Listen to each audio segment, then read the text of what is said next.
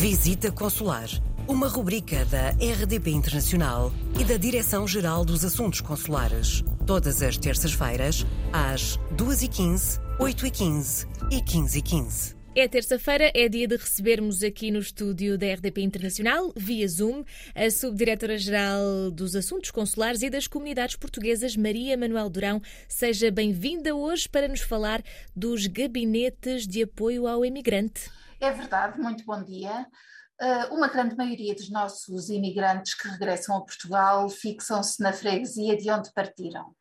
Por isso, as câmaras municipais e juntas de freguesia são os seus pontos de referência, até pela proximidade que mantêm com estes cidadãos, e são cruciais para lhes prestar todo o apoio em primeira linha. Os gabinetes de apoio ao imigrante são exatamente uh, as estruturas criadas pelos municípios para apoiar quer estes cidadãos portugueses imigrados que pretendem regressar a Portugal, quer os cidadãos portugueses que tenham como objetivo iniciar um processo de imigração.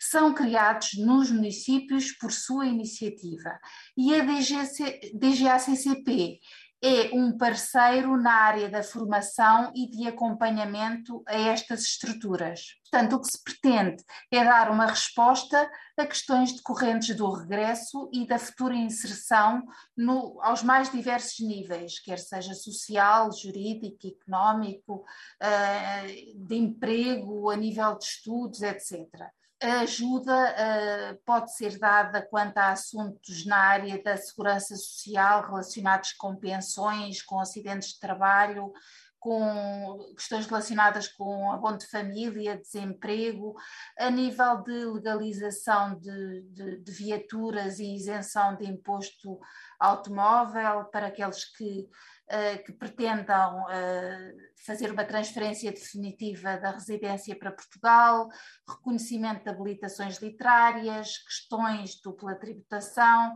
informação jurídica geral, informações sobre o estatuto de residente não habitual uh, em Portugal, questões de investimento, orientação para a criação de empresas na região, enfim, todo, todo um conjunto, todo um conjunto de temas e também para quem pretende ir para o estrangeiro, uh, tudo o que diz respeito ao trabalhar no estrangeiro, aconselhamento a quem queira emigrar no âmbito da campanha Trabalhar no Estrangeiro. Isto porque estes gabinetes promovem ainda uma articulação com outras entidades e instituições, auxiliando na, na resolução de todas estas questões. Os serviços são totalmente gratuitos.